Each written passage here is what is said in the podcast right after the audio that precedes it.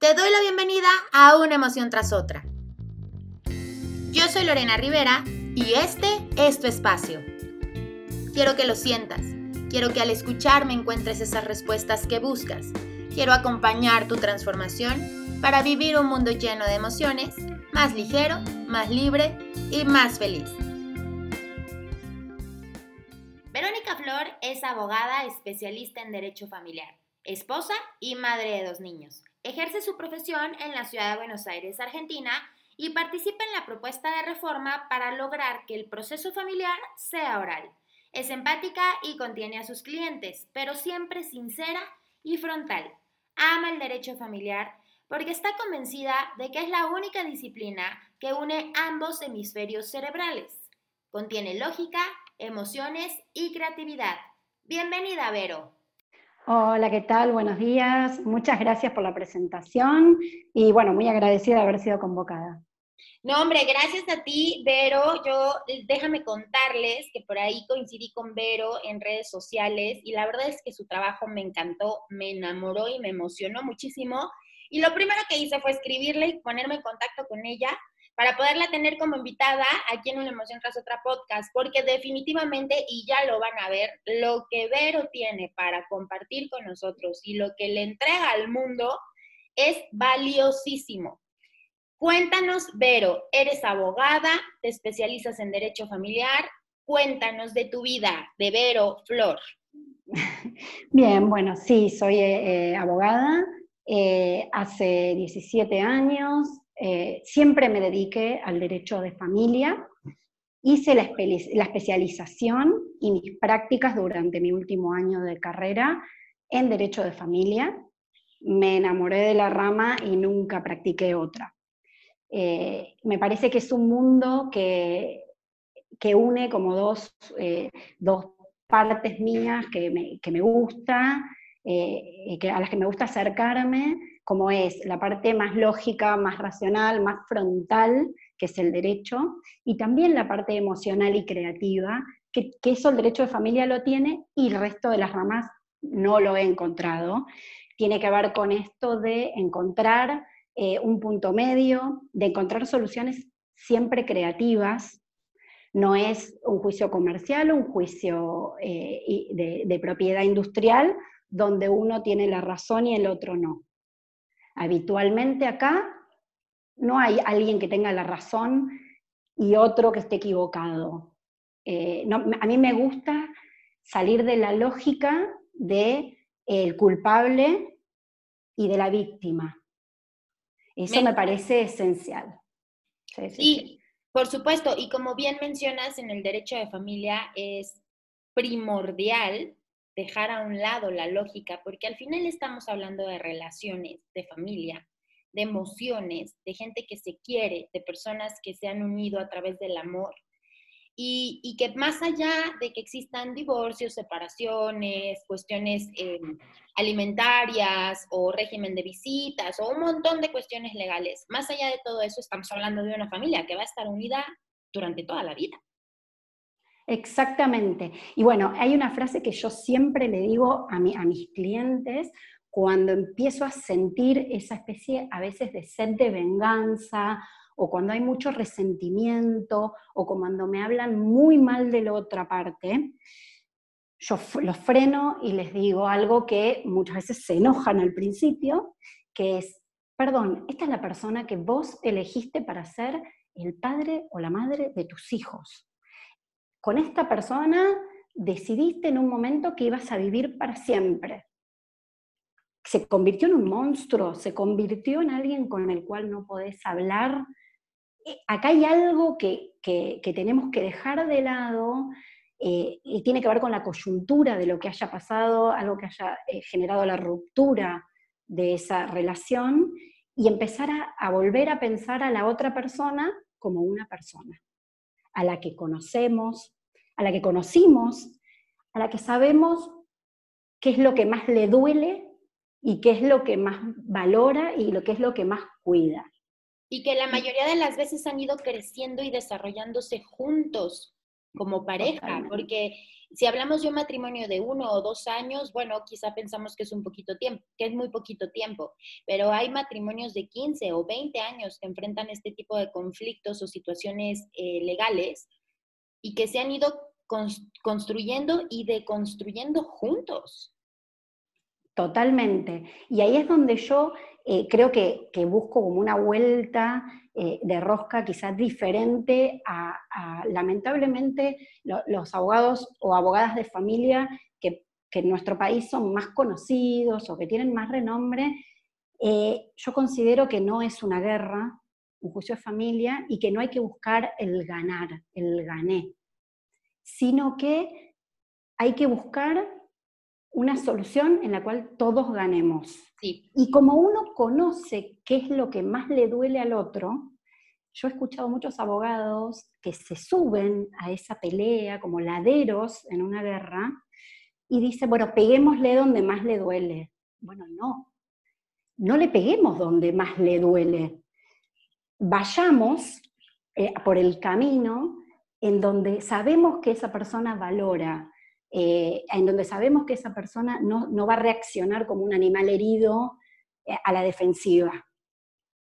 Digamos, vayamos a, conocer, ya que lo conocemos y conocemos sus herramientas, bueno, vayamos por ahí. Si a alguien lo que más le molesta cuando dicen es el bolsillo, el dinero, bueno, no vayamos a decir, vamos por todo su dinero y no importa nada más, y si, no, y si, te, y si lo que más te importan son tus hijos, te quito a tus hijos y no te los dejo ver al revés.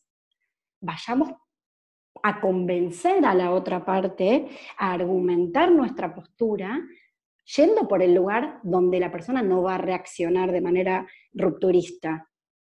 Digo, esa es, mi, es mi, la forma en que yo eh, manejo y, y encaro a mis propios clientes, que, bueno, te repito, a veces no les gusta en un principio, claro. pero luego da resultados.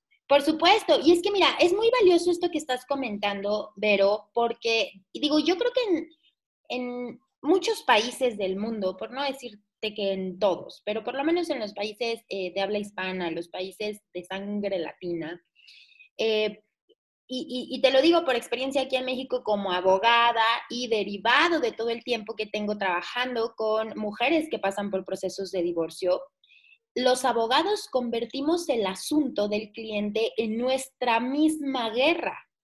Porque efectivamente lo que buscamos es esa victoria, ese triunfo de un asunto más en color verde, en palomita, en exitoso, ¿no? Para levantar nuestra reputación.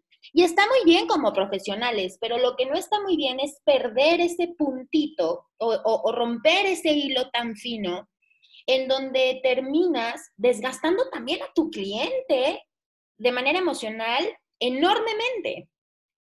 Yo mucho en el programa de acompañamiento emocional, mucho de lo, de lo que nos cuesta más trabajo trabajar es romper esa parte de ver este tipo de procesos como una lucha, como una guerra, dejar de verlos así es lo que más trabajo cuesta, porque al final, y yo muchos se los digo, a ver, es que es un trámite, tú necesitas hacer un trámite para resolver una situación, para regular, regular una situación, para normar una situación, pero no necesitas destruir a la otra parte y en el camino ir dejando pedazos tuyos y pedazos de tus hijos, porque esta parte también es súper importante.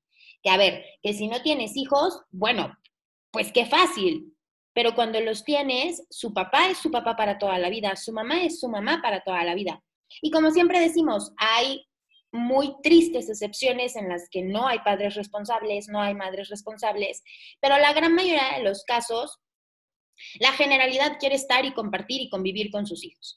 Entonces, ¿por qué destrozar a la familia de esta manera? Ya de por sí está pasando por una transformación importante, que es esta fractura, esta separación, esta nueva, nueva realidad.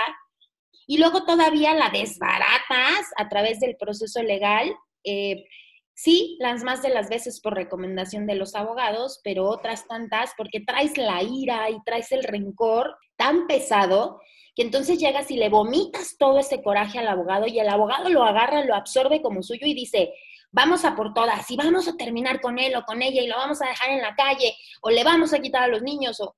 Entonces, qué valioso esto que comentas de centrar a la familia en, su nueva realidad previo a iniciar ese proceso. Es que eh, también esto, lo uno, yo soy una defensora del, proceso oral.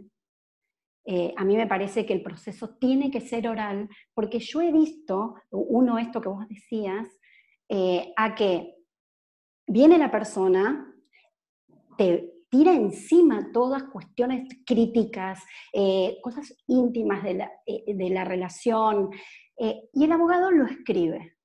Y eso lo presenta en un expediente. Y yo, pasados los años, porque tengo casos que tienen más de 15 años, he visto al ex menor ir a ver el expediente. Y en el expediente lee todo lo que su madre escribió respecto de su padre y lo que su padre escribió respecto de su madre. Cuando nosotros estamos ante un proceso oral, las, audiencias son confidenciales, todo lo que se habla en la audiencia. No hay una transcripción literal de lo que se dice. Entonces hay cuestiones que son súper dolorosas y ni hablemos de los juicios por filiación, en los cuales las cosas que dicen algunos padres para eh, no, no, allanarse, digamos, al, reconocimiento del niño, las cosas que dicen ese niño el día de mañana ve lo que su padre luchó por no reconocerlo como su hijo, y lo que las madres dicen del padre del niño. Entonces, digo, hay que pensar a futuro, y yo siempre lo transmito, y siempre transmito estos casos donde el niño dice, lo que luchaste papá por no verme, o lo que luchaste, papá, por no pasarme una cuota alimentaria, las cosas que dijiste, lo que luchaste, mamá, lo que hiciste para destruir a papá. Y yo lo que quería era verlo. Entonces están los impedimentos de contacto, están las, denuncias, están todas las cuestiones que el niño después las ve. Entonces eso es imposible después borrarlo y volver atrás. Hay que pensarlo antes. Para mí el momento siempre es antes y por eso es tan importante el acompañamiento emocional de la, del cliente y por supuesto si puede ser de la contraparte, aún más. Eh, digamos, es necesario tener en cuenta que ese niño va a crecer y que ese niño se va a enterar de alguna manera porque las personas buscan su verdad, la verdad de su historia. Entonces es súper no. No solo, digo, claro que es muy importante, muy, muy importante esto que nos estás compartiendo, pero además también verlo desde la, desde la perspectiva de la mamá y del papá. A ver, que hoy yo estoy encabronadísima, estoy que me hierve, pero va a pasar el tiempo, porque tú no eres tus circunstancias. Esto es algo por lo que estás pasando de manera temporal, durará más o menos tiempo, pero es temporal. Y cuando tú te enfrentes a, dos meses después de haber finalizado ese proceso, a dos meses después de haber vomitado toda esa furia y toda esa rabia, híjole, está bien fuerte cuando te enfrentas a eso. Porque no hay marcha atrás y porque, como bien lo dices, ya quedó constancia. Y sabes qué, así obtuviste la victoria o el porcentaje de pensión o el régimen de visitas o así lo obtuviste, mira, mira lo que tuviste que hacer y mira cómo destruiste y, te vas a enfrentar a eso también y te vas a enfrentar a, las, los cuestionamientos de tus hijos de, oye, ¿por qué las cosas así? Que yo no recuerdo que mi papá hiciera esto o mi mamá nos hablara de esta manera o cosas de ese tipo. Es muy, muy fuerte. Es fuerte y yo siempre hablo de la sentencia en el cuadro enmarcada en la pared. ¿Querés una sentencia enmarcada en la pared? ¿O querés, como bien vos decías antes, regular, normar una situación en particular a futuro para no tener más conflicto? Porque si querés una sentencia en la pared y yo como abogada decir gané todos los ítems y todos los puntos que, que, que solicité en el juicio, bueno, perfecto, vamos adelante. Ahora, una vez que destruyas económicamente a la otra parte, bueno, tus hijos no van a tener nada más de, en el futuro. Una vez que digas mentiras o denuncies o, manifiestes cuestiones graves seriamente hacia la otra parte, bueno, tus hijos les va a quedar esa huella, ese surco emocional y van a tener esa, eh, esa memoria emotiva de lo que se vivió, aunque sean muy chiquititos. Entonces, y los va a afectar en relaciones futuras. Entonces, ¿hasta dónde queremos ir por todo, entre comillas, ¿no? El, ¿a qué le llamamos, por todo que muchos abogados hablan. ¿A qué le llamamos ir por todo? ¿A, ¿A, qué le llamamos eso? ¿Qué es realmente lo que significa todo para nosotros? Eh, o para cada, cada cliente en particular. Yo tengo un montón de clientas que lo primero que me dicen es, yo todo lo hago por mis hijos. Y entonces te preguntas, sí, pero también vas a destruir esto por tus hijos? ¿También vas a dejarte a un lado tú por tus hijos?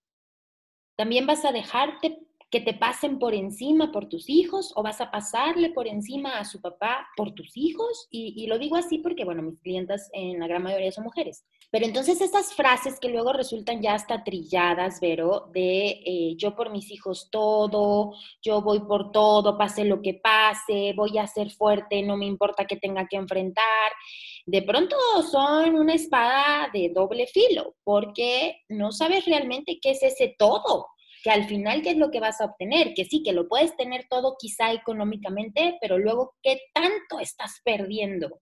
¿O qué tanto estás dañando emocionalmente? Sí, el desgaste emocional también para la mujer, mis clientes también son en un 90% mujeres, y el desgaste eh, eh, emocional que un proceso genera para ellas eh, es tremendo, porque aparte habitualmente son mujeres con niños pequeños que tienen que salir a trabajar o que están trabajando, que son profesionales o que están estudiando, que tienen que, eh, si en el momento, bueno, se está luchando por una pensión alimenticia, por supuesto no tienen nadie que los ayude en su casa, entonces tienen que mantener las tareas domésticas, se encuentran ante el doble de las obligaciones que tenían cuando compartían con el otro en la responsabilidad de la casa y los niños. Digo, y además está todo este otro trabajo que es el desgaste al cual se, se somete habitualmente y, bueno, lamentablemente lo hacen muchos abogados a las, a las mujeres. Digo, las someten a y, y buscar en tu memoria si alguna vez pasó algo, busca en, busca en tu memoria si escuchaste algo para arruinarlo económicamente, para poder llegar a decir que fue, eh, obviamente estamos hablando de, de, los casos, como decías recién, los casos habituales, que es donde no, no son personas violentas o no son, o no son personas irresponsables. Digo, en caso donde hay una ruptura de una relación y, y, se les da este, este trabajo adicional de, se las carga del trabajo adicional de buscar en su memoria cuestiones negativas del otro. Es abrumador. Entonces a veces yo les digo, no busquemos eso, busquemos opciones, de ahora en adelante. Busquemos alternativas. Digamos, planteemos varias formas de llegar a lo que nos podría llegar a, cerrar a, la situación familiar. Porque obviamente si uno va e impone, por más que tenga la sentencia, lo más probable es que vaya a haber incumplimiento por la otra parte. Si se llega a un acuerdo, por eso también la valoración de la mediación, eh, si se llega a un acuerdo, uno siempre lo que uno decidió junto con el otro, lo va a cumplir mucho más, porque uno se comprometió a hacerlo, hasta psicológicamente. Uno va a cumplir menos cuando algo se le impone. Claro, es que además tú estás formando parte de esa solución y eso es bien importante. Cuando lo haces de manera dialogada, cuando lo haces llegando a un acuerdo, buscando la mejor opción para todos quienes están involucrados, tú formas parte de esa solución, se te escucha, se te toma en cuenta, se te considera, buscas necesidades, cubrir esas necesidades, no cubrir los intereses. Y entonces ahí la manera en la que reaccionas y respondes al llevarlo a cabo, al darle cumplimiento, pues es, por supuesto, muchísimo más positiva, porque te escucharon, porque lo dijiste, porque, eh, vaya, te quejaste de cosas que no puedes hacer, expresaste cosas que deseas hacer, que a lo mejor la otra parte pues ni siquiera había considerado. Yo mucho también les hago el hincapié, a ver, sí, están súper peleados, no se pueden ver, ya la, comunicación obviamente se rompió, sí, pero pónganse a pensar un momento en qué es lo mejor para cada uno de ustedes que se convierte en lo mejor también para el otro. Y ahí hay como un, como un clic y entonces dicen, ah, bueno, sí, puede hacer esto. Oye, no se me había ocurrido, pues entonces vamos a intentarlo. Y, vas, vas generando soluciones padrísimo. Pero la cuestión emocional tiene que estar por encima, por encima de todos los demás intereses. Completamente. Incluso, eh, bueno, yo tengo eh, varias experiencias en las cuales se solicitaba una cuota alimentaria y la respuesta del otro lado es no, es mucha plata, no voy a cumplir, etc. Cuando uno va a una instancia de mediación o de conciliación, como es el caso de, las jurisdicciones diferentes que hay acá en Argentina, uno puede ir con, en lugar de ir con ese requerimiento de es tanto dinero o nada, ir con varias opciones. Por ejemplo, yo muchas veces planteo, porque sé que a los padres les interesan sus hijos, porque les interesan a la gran mayoría, planteo, bueno, durante el matrimonio la mujer no trabajaba. ¿Qué queremos? Voy, busco trabajo y contratamos una niñera y los niños no están ni con la mamá, ni con la mamá, ni con el papá. Entonces la cuota va a ser más chica porque yo voy a trabajar, pero van a estar con un tercero. ¿Tenemos algún abuelo que pueda cuidarlos? Entonces yo trabajo y, y trato de desarrollarme también y digo, puedo salir un poco de estar todo el día ocupándome de las cuestiones domésticas? ¿Querés pagar una cuota mayor y que yo me quede con los chicos? ¿Querés que el régimen de visitas sea compartido? Y duermen cuatro días o una semana en tu casa y una semana en la mía. Entonces ahí nos podemos arreglar un poco más. Entonces, cuando sale todo esto y sacamos el foco de quiero dinero, yo no te lo voy a dar, ahí es donde uno desactiva, yo llamo desactivar la bomba del otro. Yo desactivo el argumento y le desactivo habitualmente el argumento al abogado. También cuando ellos se suben a esta guerra emocional y muchas veces he tenido que llamarlos aparte y decirle, doctor, no es nuestra guerra. Nosotros somos herramientas para poder comunicar a dos personas que no se pueden comunicar. Si nosotros nos subimos a esta batalla, estamos haciendo lo mismo que ellos, trabando el conflicto. Y no es la idea. Y me encanta este mensaje, pero y yo sí quisiera que hiciéramos un llamado a los abogados que nos escuchen y a la gente, a las personas, a las mujeres que, que se acercan a abogados, sí quisiera que hiciéramos un llamado muy potente, porque efectivamente los abogados somos una herramienta para resolver un proceso, no es nuestra guerra, no es nuestro logro, no es nuestro triunfo, es nuestro trabajo resolver la situación por la que está pasando una familia. Que no se nos olvide que es una familia la que está pasando por esta situación. No estamos hablando, como bien decías al principio, no estamos hablando de un permiso de construcción, no estamos hablando de una empresa haciendo un contrato de suministro con otra empresa. Estamos hablando de una familia que está pasando por una situación complicada, que se tiene que regularizar, que se tiene que, normar, pero que no es nuestra guerra. Yo de verdad sí quiero mandar ese, ese mensaje y que quede muy, muy claro porque cada vez es más necesario sensibilizarnos como abogados. Sí, como abogados de familia, ni hablar. Eh, yo he tenido a ver, hay abogadas, y abogados de familia maravillosos con los que me he cruzado, pero hay otros que me han hablado del niño como el lucro cesante de su cliente. Yo, asombrada diciendo, lucro, esto no es una empresa, esto no es un trabajo, no es un gasto pagar eh, una actividad deportiva de tu hijo, ni una terapia de tu hijo, no lo es. Entonces no le transmita eso a su cliente, por favor, porque aparte, cuando hablamos de logro, digo, el que tiene experiencia en el derecho de familia sabe que cuando sale una sentencia, en la gran, gran mayoría de los casos, ninguna de las dos partes queda contenta. Eso es cierto. Porque los jueces no conocen la situación. Entonces, uno siempre siente que perdió. En cambio, cuando yo salgo de una mediación o de una conciliación, habitualmente yo recibo un abrazo de agradecimiento, aun cuando la cuota o aun cuando el régimen de comunicación no es el que habíamos planteado originalmente. Pero siempre salgo con un agradecimiento y un abrazo por parte de mi clienta, por un lado, porque consiguió solucionar el problema. Y por otro lado, porque tal como decías vos recién, fue parte de la solución y dio frente a, la, frente a frente la cara de la otra parte diciéndole, estoy de acuerdo, voy a cumplir.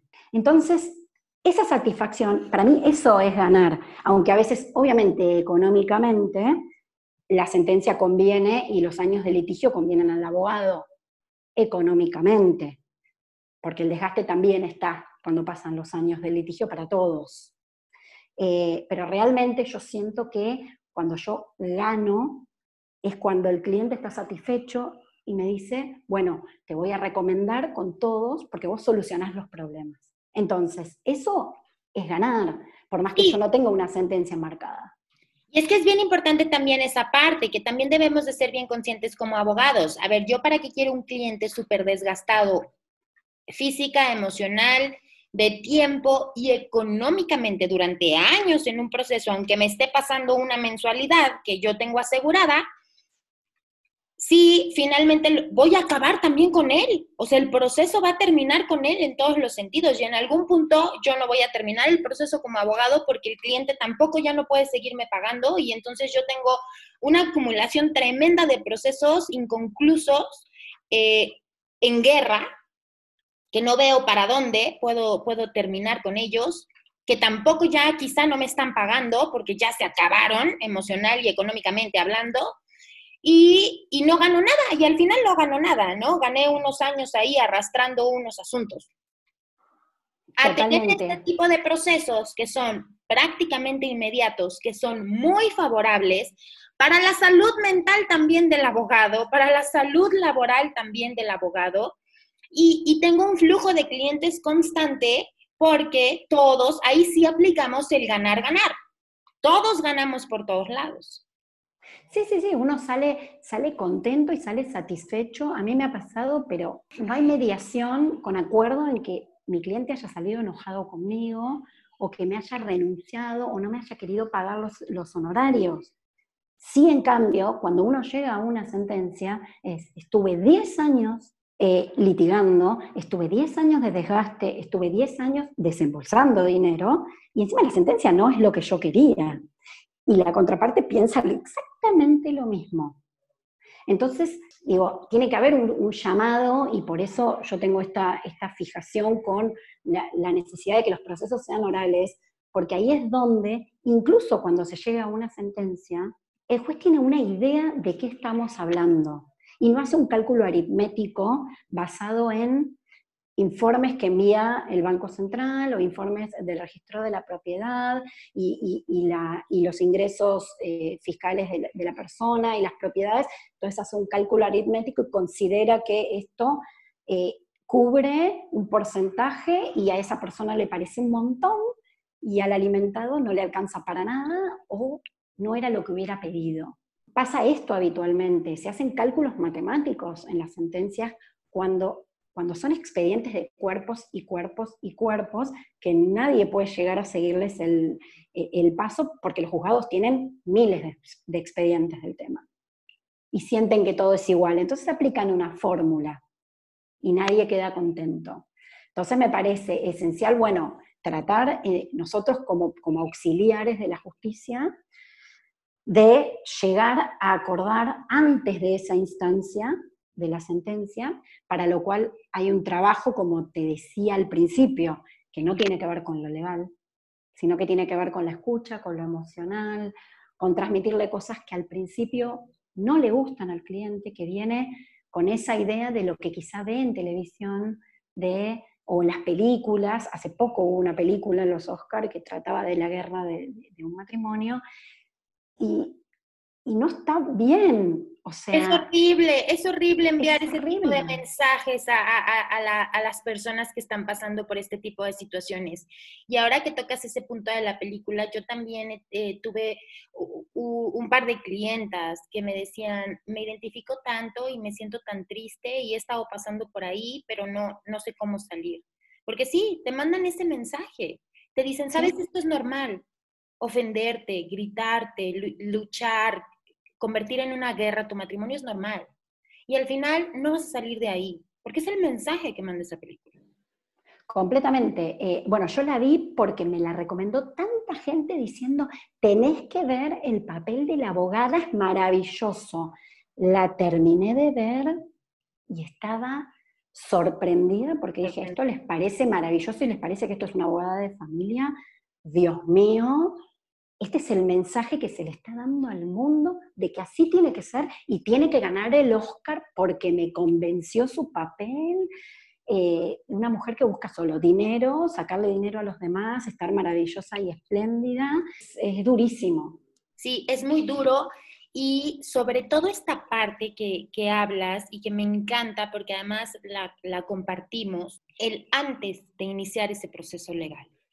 Eso es creo que es lo más importante de, todo esto que se enfrenta, el antes de iniciar ese proceso, el sentarte y realmente digerir que estás enfrentando un proceso legal, un divorcio, una ruptura, una separación, un régimen de alimentos, un régimen de visitas, que realmente lo estás enfrentando y que sabes que tu vida no va a ser la misma antes que después de ese proceso, pero no tiene que ser peor, pero no tiene que ir a mal, que ahora mismo tienes todo el poder para tomar las mejores decisiones y convertir esta fractura o esta ruptura o esta separación familiar en una mejor y nueva realidad transformada en unión, porque al final te unes para formar una familia y no tienes por qué separarte como familia cuando el matrimonio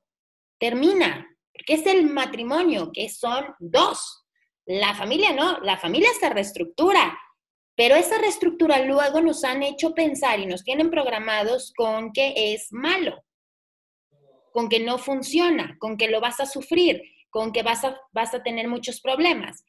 Y no tiene que ser así. Es más, tiene que ser todo lo contrario, pero tenemos que aprender a hacerlo.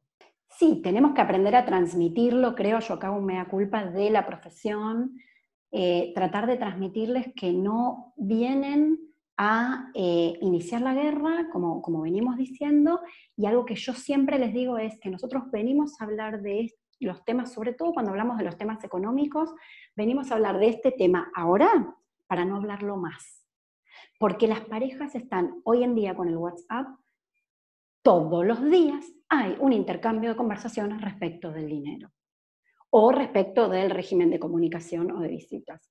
Todos los días. Entonces yo les digo, ¿ustedes quieren que su WhatsApp se vacíe de esas conversaciones y de que solo en la comunicación de WhatsApp, porque después terminan bloqueándose, porque es insoportable.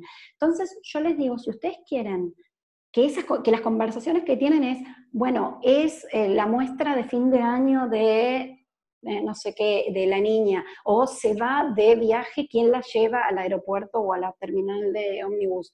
O digamos que sean esas cuestiones lindas, o, o, que sean cuestiones respecto de dejó ahí el uniforme, cuestiones así, y no todos los días y los tickets y facturas de gasté esto y vino esto y no me la trajiste a tal hora y no apareciste y no, entonces yo digo, lo hablamos de una vez y de ahora en adelante, obvio que las cosas se pueden acomodar, pero basadas en algo, en consensos.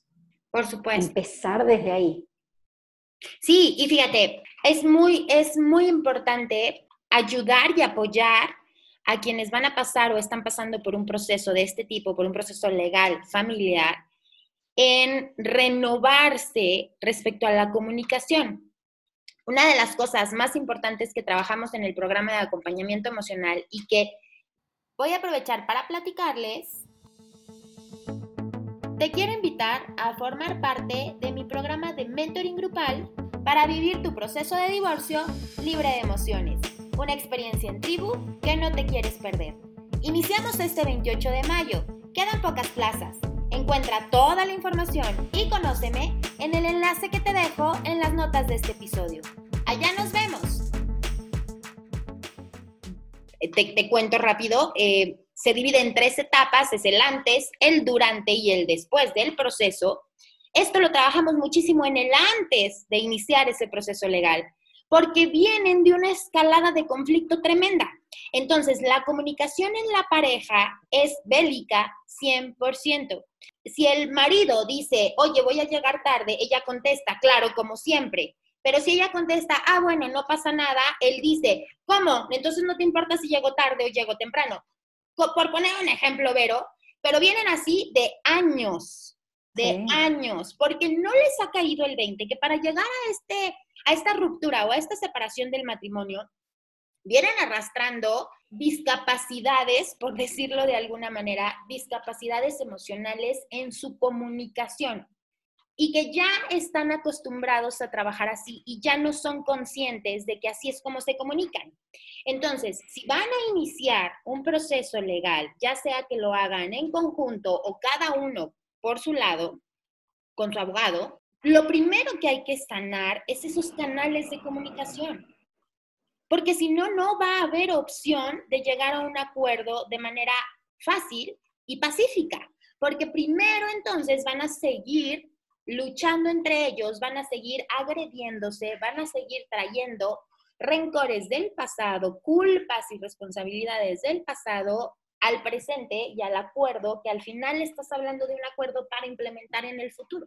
Entonces, lo primero que trabajamos en el programa de acompañamiento emocional es esa parte, es limpiar, y les digo así tal cual, vamos a barrer esos caminos por los cuales se comunican.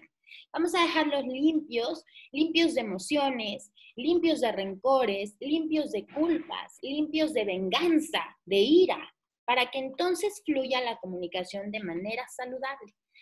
Porque vienen de una escalada del conflicto bien difícil, bien difícil. Y entonces cuando les dices, oye, vamos a comunicarnos de manera ordenada, dicen, ¿qué? E-, Esto no existe. ¿Cómo? ¿Ordenada? ¿Qué es eso? Yo no sé hacerlo. Pues sí, claro, no lo sabes hacer, perdiste ya la noción. Y por inercia, entonces todo el tiempo te estás confrontando. Completamente. Normalmente eh, eh, lo que dicen es, con él o con ella no se puede hablar. Y a mí me ha pasado situaciones en las cuales mi clienta, cuando vamos a ir a una audiencia eh, de conciliación, me advierten, te vas a encontrar con una persona con la que no se puede hablar, te vas a encontrar con una persona violenta o te vas a encontrar con un psicópata que te va a convencer y vos vas a ponerte en contra mío y vas a... Y uno va y hay una persona del otro lado. Entonces yo ya llegué al punto de siempre decirles, no te preocupes, yo me he enfrentado a todo tipo de personas y ni siquiera ni siquiera insistir en esto que siempre digo es, es la persona que vos elegiste. Vos la elegiste a esta persona. Entonces, en algún momento se pudo hablar de algo.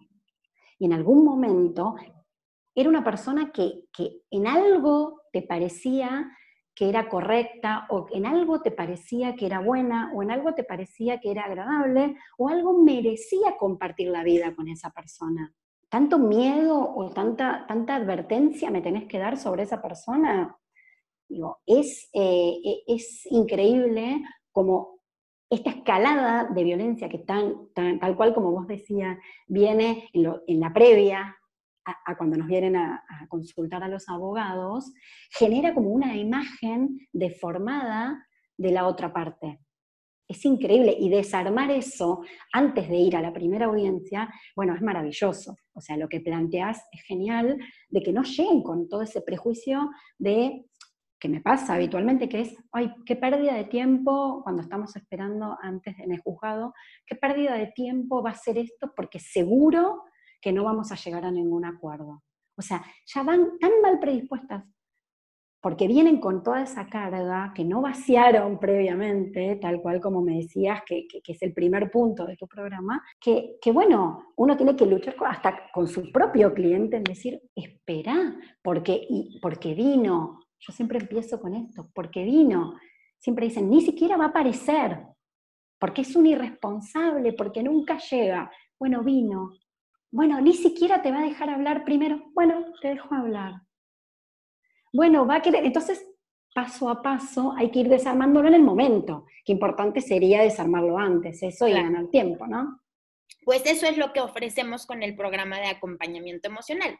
Y fíjate que yo al escucharte, la verdad es que yo me cansé, me cansé de intentar luchar con esta parte de que los procesos son muy bélicos. Pero al final descubrí una, una ruta, una alternativa que apoya de manera externa, por llamarlo así, a, los, a, quienes están enfrentando ese proceso, y es precisamente el programa. Y hay un montón de abogados que es esta frase que, que me dijiste ahorita, terminan agradeciendo y literal me lo dicen, oye, me lo mandaste listo para el proceso me lo mandaste listo. Y se sorprenden, pero a ver, que entiendo que a los abogados no nos forman en cuestiones psicológicas, ni terapéuticas, ni emocionales, ni es nuestra responsabilidad como profesionistas. Eso, eso es, es real. Un abogado no tiene por qué atender las emociones. Que al final nos terminamos sensibilizando, sí. Que aportamos y apoyamos es valiosísimo pero que no es nuestra obligación, que esa es una realidad, que para eso hay un montón de profesionales de las emociones. Pero entonces, si yo no, si yo como abogado no hago consciente a mi cliente de que sus emociones están entorpeciendo el proceso legal, pues entonces ahí sí estoy cometiendo un grave error. Y entonces ahí yo me voy a entorpecer también mi labor como abogado. Entonces, yo les propongo muchísimo a los abogados, mándamelos, mándame a tus clientes, vamos a llevar juntos este proceso. Yo acompaño las emociones, tú desarrollas toda la cuestión jurídica, tú eres el titular del proceso legal y entonces cada uno camina pues muy libre, muy tranquilo, muy ligero. Entonces, esta parte de poderles desprender esas emociones, yo por eso les digo, vive tu proceso legal libre de emociones, pero no porque tú no las vas a sentir porque se las vas a quitar al proceso legal. El proceso legal se va a liberar de esas emociones porque, porque no es el objetivo. No es claro, qué, qué, importante lo que, lo que planteas decide ir a otro, no solo porque no estamos capacitados, porque uno podría capacitarse para hacerlo, sino porque también está bien separarlo y, e ir a esto de eh, que me ha pasado de tener que aclararle a mis clientes que yo no soy su amiga, y no soy su psicóloga, que no me traigan a los chicos, a los hijos, porque uno termina afectado realmente, porque uno no tiene la formación que puede tener un psicólogo o la formación que puede tener un coach, o alguien que está, eh, digamos, que tiene la capacitación para poder separarse de la cuestión. Uno es abogado, si bien no soy abogada de empresas y hago derecho de familia, me gusta que la idea de que otro se ocupe de esto, que yo no soy la amiga que le va a decir que está todo bien y le va a decir que tiene razón y le va a decir que me cuente por qué, siente lo que siente, porque en realidad lo que yo necesito es solucionar el tema legal y me conlleva muchísimo tiempo, las consultas se hacen eternas y esto no quiere decir que yo no sea empática y no quiere decir que no sea eh, contenedora, que no las contenga emocionalmente a mis clientes porque lo hago, soy empática y las contengo, pero no soy la amiga y no soy la psicóloga. Y, a veces, bueno, como que tengo esa, esa cuestión de frontalidad y de, sincericidio, digo yo decirle, no soy tu amiga. O sea, la realidad es no vamos a ir a tomar un café, no voy a conocer a tus hijos, no voy a ir a tu casa, no lo voy a hacer, me parece que el ámbito es la oficina, me parece que el ámbito, por más que me quede más cómodo ir a tu casa, el ámbito es la oficina o son los tribunales, eh, me parece que tenés que venir sola, me parece que tenés que venir en un horario, me parece que tenemos que hablar del tema legal. Entonces celebro, por supuesto, que existan otras herramientas, como para quitar toda esta, esta, mochila que viene, que viene, por supuesto, en los hombros de quien va a enfrentar un proceso legal de derecho de familia. Digo, es imposible que no exista esa carga, pero si alguien le sostiene la mochila mientras yo puedo solucionarlo, bueno, bienvenido. Claro, y es que además también, ¿sabes qué sucede mucho? Entiendo que, seguro también pasa mucho en Argentina, pero aquí en México, no, no van solo con un abogado o con una abogada, van con tres o cuatro o diez, precisamente por esto. Porque llegan con el abogado o abogada y lo que le cuentan es todo lo mal que la están pasando, lo mucho que sufren, que hasta le recuerdan que se llevaban mal con la suegra y que luego la suegra sí las quiere y que entonces ahora que se llevan bien con la suegra pues resulta que el marido pues ya no quiere estar con ellas y luego entonces que la vecina les contó, pero entonces que se sienten súper mal, que lloran un montón y luego a veces se enojan y como dicen, la consulta se vuelve eterna y el pobre abogado intenta obtener esos elementos, esos datos, esa información realmente importante para el proceso jurídico y no hay. Y entonces cuando terminan y el abogado termina diciéndoles, oiga señora, pues este, es que necesito saber si la casa es propia, si rentan, si pero mira lo que bárbaro, le estoy diciendo cómo me siento de mal, ya a usted lo que le importa es la casa, claro, seguramente porque de ahí va a saber cuánto me va a cobrar, ¿verdad? No, olvídelo, voy con otro. Y entonces es un círculo vicioso de pasar de abogado a abogado, abogado, abogado. Luego terminan con un psicólogo, que a ver, que yo respeto un montón a los psicólogos, pero tampoco tienen las herramientas jurídicas. Entonces terminan con el psicólogo y al psicólogo ya no le lloran tanto porque ya se desahogaron con ocho abogados.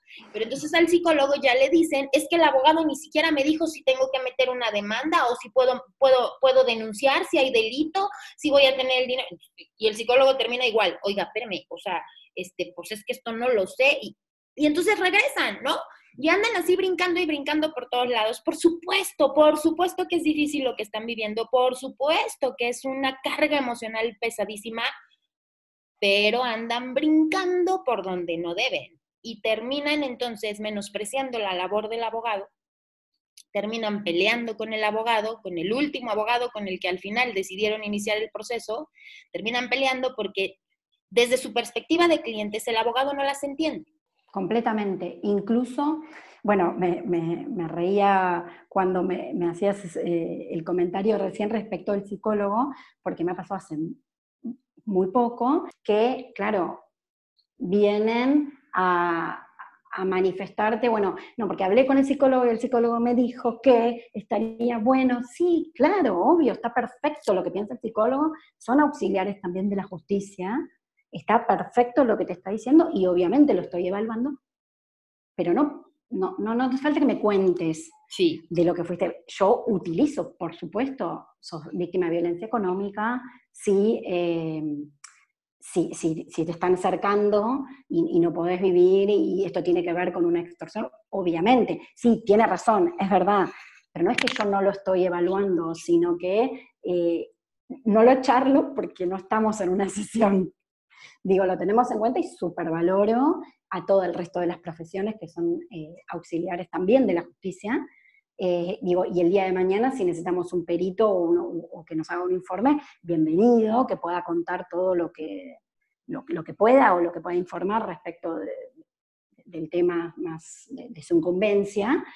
Pero bueno, no soy, digamos, no, soy yo la que tiene que escuchar eh, estas cuestiones o por ejemplo, me hablan de la suegra, bueno, podemos meterla en el... Claro, sí, si tu suegra tiene bienes a tu nombre. No, yo no estaba hablando de dinero, estaba hablando porque me maltrató. Ah, bueno, no, si te maltrató no puedo hacer nada. Yo lo que te pregunto es si tiene un caudal económico grande y, tu ex marido no puede cumplir, bienvenido que haya de dónde reclamar. No, no, pero no, no, ¿cómo le voy a sacar eh, algún bien o le voy a sacar dinero a mi suegra? Entonces, ¿para qué me lo planteas? Sí, porque pasa esto, pasa esto y lo tenemos que, asumir y cuando pasamos por un proceso de este tipo, lo primero que tenemos que hacer es que dejar que nos caiga el 20 de que estamos enfrentando una situación que no pensábamos enfrentar, porque a ver, nadie se casa pensando, ah, sí, yo en 10 años me divorcio y ya sé qué abogado tengo y déjame ir eh, redactando el convenio y déjame ir organizándome. Nadie se casa pensando que se va a divorciar. Nadie, absolutamente nadie. Y segundo, ninguna situación, por muy parecida que parezca, es igual. Entonces, se viene la vecina, se viene la comadre, se viene la mejor amiga, se viene la compañera de trabajo, se viene la prima, la tía, la mamá, a decirte cuál es lo mejor, qué es lo que tienes que hacer, cómo lo dejes, cómo no lo dejes, dile a tu abogado, no, qué bárbaro, cómo que no. Es un montón de cosas lo que tienes que enfrentar, un montón de cosas lo que, tienes que, lo que tienes que enfrentar. Y sí, y somos bien conscientes y es así. Pero cuando vas a pasar por ahí, la primera que tiene que tomar conciencia eres tú que vas a enfrentar. Y las decisiones que vas a tomar van a ser no una ni dos, van a ser mil decisiones y súper complicadas. Y lo vas a hacer antes, durante y después de tu proceso legal, porque todo va a ir evolucionando, porque ya este tipo de dinámicas, pues obviamente los niños van creciendo, obviamente no es lo mismo llevarlos a preescolar que llevarlos a la universidad, no es lo mismo que quieran estudiar a dos cuadras de la casa a que quieran estudiar en otro país o en otra ciudad. Es un montón de cosas y ese tipo de decisiones tienes que estar preparada y preparado también como padres para irlas enfrentando conforme se vayan presentando y nuevamente de manera saludable. Completamente de acuerdo. Sí, sí, sí. Hay un trabajo anterior, hay un trabajo durante el proceso y hay un trabajo posterior que tenemos desde, digamos, desde el lado legal, y ni hablar del lado del acompañamiento que, vos proponés, pero del lado, lado, legal también cuando dicen, bueno, no, eh, plantean, habíamos acordado esto, claro, habías acordado esto, pero el niño tenía cinco años. Y no, y gasta un montón de dinero en peluquería. Claro, tiene 17 años la chica. Y sí, cuando tenía cinco lo cortábamos en, casa o lo llevabas cada tanto, y ahora sí, sí, hay pintura, hay tratamientos, hay, sí, hay más salidas, sí. ¿Por qué tengo que ir? Porque así es la vida y la universidad, tal como decía, es, bueno, quiere estudiar en otro país o quiere estudiar en otra ciudad. ¿Podemos? ¿Cómo? ¿Qué preferimos? ¿Cómo hacemos? Volver a esto inicial, digo, ese acompañamiento hay que hacerlo, ese acompañamiento cuesta, cuesta un montón, porque ahí están todas esas voces externas habitualmente de deberías hacer esto, tal persona hizo esto, y es por eso que yo siempre en mis posteos de Instagram, en general todos los posteos abajo dicen, cada familia es diferente, esta información es general, cada caso es particular, porque me ponen, bueno, pero entonces, últimamente con esto del aislamiento, pero entonces si solamente una vez por semana, que es lo que se autorizó acá en Argentina, trasladar a los menores, entonces tengo un lactante, lo tengo que mandar una semana a la casa del padre y es lactante. No. Ese es tu caso particular. La, la normativa dice, bueno, pueden pasar una semana en cada. Obviamente, si tenés un lactante, no. No, pero por el hijo no, nunca jamás se quedó eh, a dormir en la casa del padre y ahora lo tengo que dejar una semana. No. Digo, no tomemos porque me dijeron que se puede, porque me dijeron que se debe, porque me dijeron que el 40% del porcentaje del sueldo es lo que él me debe de alimentos. No, no es matemático. hay un montón de otras cuestiones y hay un montón de otras eh, cosas que valorar que tienen que ver también con lo legal y con lo probatorio, ¿no? Por supuesto. Pero sí existen todas esas voces y ni hablar de las búsquedas en Internet. Sí, y ni hablar también, porque eso nos da para otro episodio completo, pero, pero ni hablar también de tus creencias limitantes que traes ahí y que surgen, que brotan sin que las puedas controlar en este tipo de momentos. Digo, en todos los momentos de crisis, pero sobre todo en este tipo de momentos. Que si en la familia no, no, somos, no hay divorciadas, que sí que va a pasar, que si cómo dejo a mis hijos si, si yo empiezo a trabajar, que si ahora dejo de trabajar, un montón de cosas con las que tienes que lidiar. Pero lo primero es ser consciente de que lo vas a enfrentar Sí, y si uno quiere y si toma la decisión de enfrentarlo y si está preparada para enfrentarlo en ese momento. Así es. Lo, que me decías de las creencias anteriores familiares es eh, absolutamente cierto y uno lo, ve diariamente. Eh, cuando, eh, no sé, me han dicho, ellos se separaron, mis padres, mis abuelos, mis tíos o en todas mis amigas, tengo todos los casos en los cuales están separados pero nunca se divorciaron. ¿Por qué yo me tengo que divorciar? A ver, la verdad que hay una situación, me ha pasado en dos o tres casos hace no mucho tiempo, parejas de 30 años, en las cuales me dicen, no me quiero divorciar, quiero solamente separar los bienes. Bueno, pero si no te divorcias no los vas a poder separar de acá a futuro. No, porque él se va a llenar de deudas y no sé qué va a hacer. Divorciate. No, pero mis amigas, tengo amigas que están separadas hace 20 años y no hay ningún problema y cuando necesitan uno la firma del otro van y nunca tuvieron un problema. Bueno, dichosas ellas que nunca tuvieron un problema, pero digo, no es lo habitual. No, pero porque divorciarse, bueno, e, e, esto que hablabas recién de las creencias de en mi familia o en mi círculo nadie se divorcia. pero en los hechos no vas a vivir más con él, no. Bueno, pero divorciarme me cuesta. O al contrario. Al contrario, que también suele pasar, es que somos el club de las divorciadas. Así que bueno, mira ya, lo que tenga que pasar, que pase. Ya, yo ya sé que todas nos divorciamos, en mi familia somos siete hermanas, todas están divorciadas, no más faltaba yo. Pues ya, mira, lo que pase, pues ya, sin tomar decisiones, sin organizar, sin, sí, o sea, es un montón de cosas, un montón de cosas, Vero, pero, pero que en definitiva, eh, pues tienes que ir viviendo. Yo sí les digo, tú disfrútalo, que sí que la estás pasando mal, sí, pero disfrútalo también. Maravilloso, sí, genial. Porque aparte, eh, es, después viene el arrepentimiento, si uno no lo vive, lo, lo que hablabas recién de vivirlo porque es real de me quiero divorciar. A nosotros ahora tenemos lo que se llama el divorcio express, le dicen, lamentablemente tiene ese, nombre, entonces vienen y me dicen divorciame de manera express. Esperen, porque para eso necesitamos estar todos de acuerdo con el régimen de división de bienes, todo con los chicos, eh, los alimentos, todo tiene que estar sobre rieles para que salga un divorcio express. No es un divorcio express y es magia. Y es bien delicado este tema. Acá también lo tenemos como divorcio administrativo, que es básicamente lo mismo, pero es bien delicado porque en cosa de dos semanas estás divorciado y a veces no te alcanza ni a caer el 20 de lo que estás enfrentando. Completamente. Eh, existe después el arrepentimiento. No, no, no generalmente de haberte divorciado, sino de para poder divorciarse todos los acuerdos que uno firmó. Uno firma los tres convenios, bueno, pero si en, una, en un mes estoy divorciado, yo con estar divorciada en un mes estoy, el resto no me importa. Claro, dentro de cuatro meses, cuando no tengas dónde vivir y cuando tus hijos no sepas dónde están, o cuando el padre no los venga a ver más, o cuando no tengas certeza de si podés eh, reservar unas vacaciones porque no tenés idea si los vas a tener o no, o en Navidad, o ahí te va a empezar a importar. Es como decís vos, el tema previo, esto tiene el marketing del divorcio express y el divorcio es un duelo. Y es un proceso que tienes que vivir en todo su esplendor.